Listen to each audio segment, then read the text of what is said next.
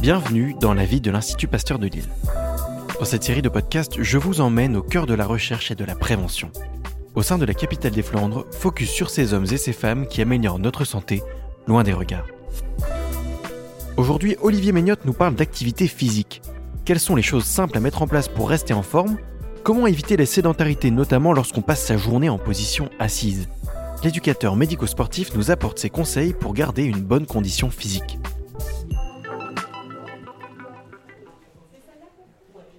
Bonjour Olivier. Bonjour César. Aujourd'hui, on est au centre de prévention santé et longévité de l'Institut Pasteur de Lille.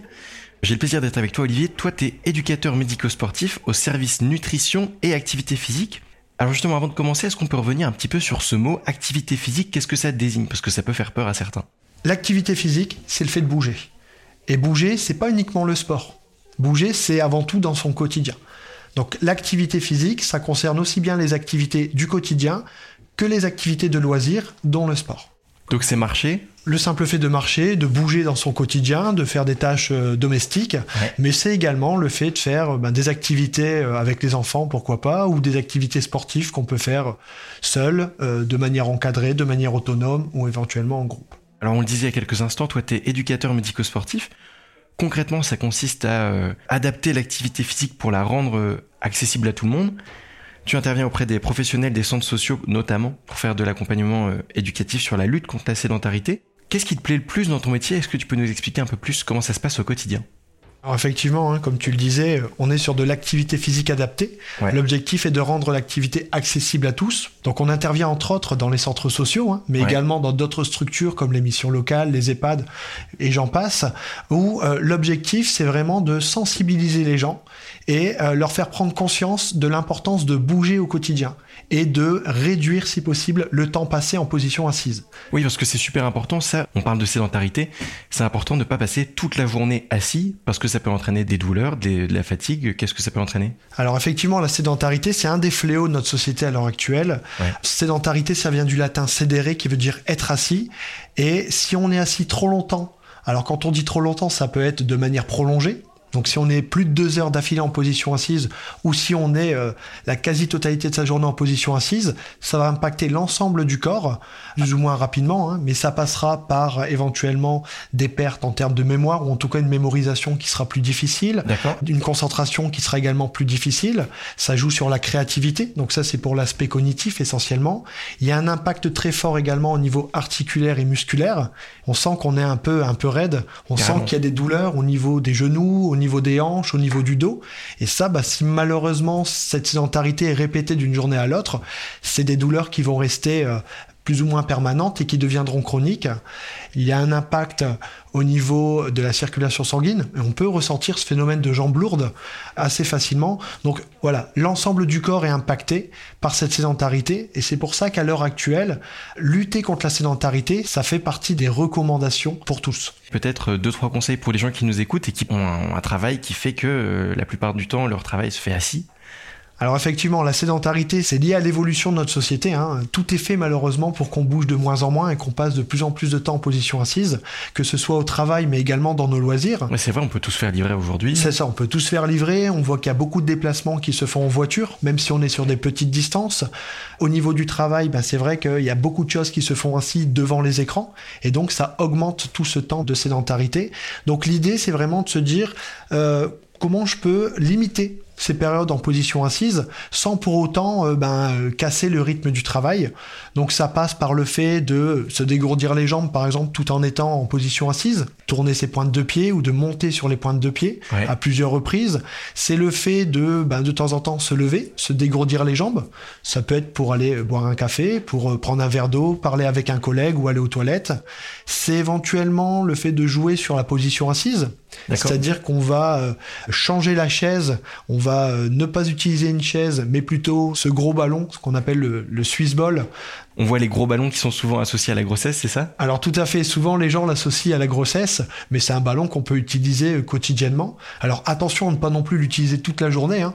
Le but, ça serait de l'utiliser 5, 10, 15 minutes par heure de travail pour dire de modifier un peu sa position assise, favoriser une meilleure posture et une contraction musculaire. Donc c'est ça, donc on se dit voilà, sur une heure de travail, on va pas forcément faire 7 heures sur un ballon rond, mais euh, voilà, de temps en temps, 5-10 minutes. Voilà, l'idée c'est vraiment de changer régulièrement sa position. Je suis assis sur une chaise, je suis assis sur un Swiss ball, je passe en position debout, je me dégourdis les jambes pour aller voir un collègue. Voilà, si on arrive régulièrement à modifier sa position, ça permettra de lutter contre la sédentarité et ça évitera l'apparition des effets délétères dont on parlait juste avant.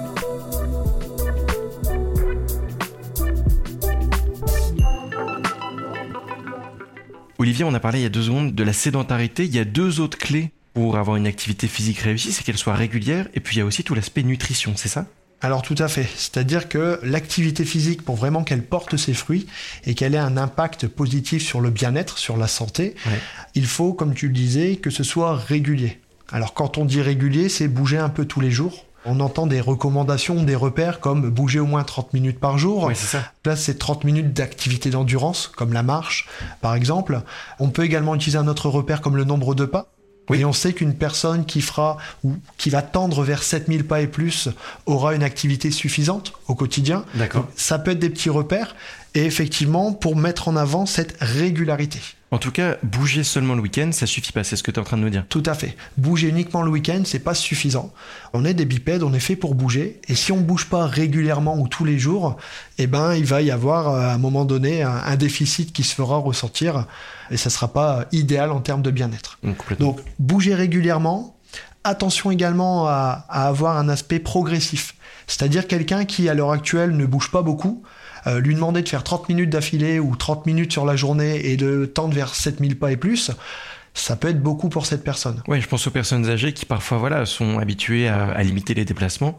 Le fait de se dire tous les jours 30 minutes, ça peut être énorme. Voilà, alors on dit les personnes âgées, mais pas que. Et ça, avec le confinement, malheureusement, ça touche toutes les tranches d'âge, hein, même les plus jeunes. Ce qui est important, c'est de se dire voilà où j'en suis à l'heure actuelle et comment je peux tout doucement augmenter cette activité physique. Hmm. Le fait de l'augmenter progressivement, même si on n'atteint pas encore les recommandations, ça permettra également encore de s'adapter de, mieux encaisser, si je puis dire, euh, cette activité physique et d'en retirer un maximum de bénéfices. Sur l'aspect nutrition, quels sont les conseils qu'on peut donner euh, aux gens? Parce qu'on parle parfois des 5 fruits et légumes par jour. Est-ce qu'il y a d'autres pistes? Quels sont tes conseils là-dessus? Depuis 2001, la nutrition, c'est le manger-bouger. Donc les deux sont vraiment liés. C'est un tandem indissociable. On ne peut pas bouger correctement si on n'a pas une alimentation euh, suffisante parce que pour bouger, on a besoin d'énergie. Donc effectivement, les deux sont très liés. L'alimentation permettra une activité physique intéressante, et à l'inverse, l'activité physique va favoriser également une alimentation certainement plus équilibrée. On parle parfois de euh, manger euh, beaucoup au petit déjeuner, bien au, déjeuner et peu au dîner. C'est des choses que tu recommandes ou pas forcément? Bah, Disons, ce qui est important, c'est de manger en fonction de l'activité qui va suivre. C'est-à-dire que manger beaucoup au petit déjeuner, si on sait qu'on va passer toute la matinée en position assise, c'est peut-être pas forcément le meilleur conseil. Donc hmm. l'alimentation doit avant tout être adaptée par rapport à l'activité physique de la journée. Voilà. Ensuite, ce qui sera important, c'est de prendre son temps en mangeant. Chose qui est de plus en plus difficile dans notre société. Manger varié, prendre plaisir en mangeant et pas se stresser parce qu'on doit manger quelque chose. Alors il y a bien manger, mais il y a aussi bien boire. Alors effectivement, hein, l'hydratation fait partie de l'alimentation et quand on bouge, l'hydratation sera d'autant plus importante. Quelqu'un qui bouge sans s'être hydraté, ben, il y a un risque de déshydratation avec un impact au niveau musculaire. Ça passera peut-être par des crampes, mais ça peut être également une récupération musculaire plus difficile et l'apparition de certaines problématiques. Toi, ça fait plus d'une dizaine d'années maintenant que tu fais ce métier d'éducateur médico-sportif.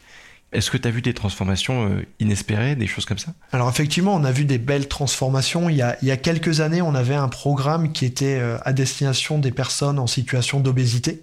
Et on les accompagnait sur un peu plus de deux mois.